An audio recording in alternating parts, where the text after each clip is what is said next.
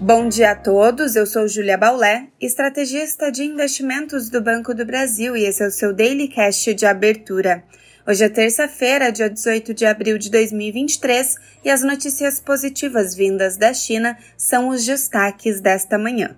O PIB do primeiro trimestre deste ano surpreendeu positivamente, reforçando o ímpeto da recuperação da potência asiática.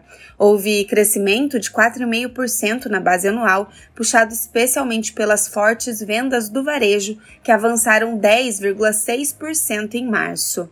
O dado serve de estímulo para apetite a risco e pode impulsionar as commodities, a depender do comportamento do dólar.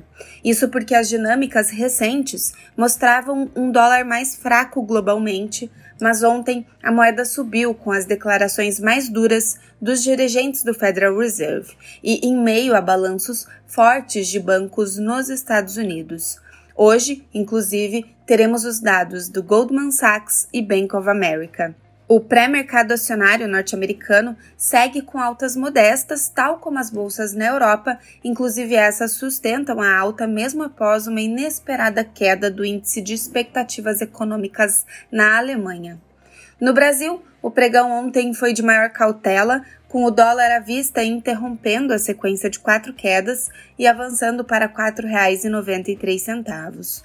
O Ibovespa cedeu 0,25% aos 106.015 pontos. Na curva de juros, os vencimentos mais curtos abriram, com o boletim Focus oscilando para cima nas medianas da inflação. Para hoje, segue sendo aguardada a entrega da proposta do novo arcabouço fiscal ao Congresso, enquanto isso, com uma agenda no exterior e no Brasil fraca para novos dados, os ativos brasileiros devem ser favorecidos pelos dados chineses, em especial pelas expectativas de aumento das exportações de commodities. Ficamos por aqui. Um bom dia a todos e até a próxima!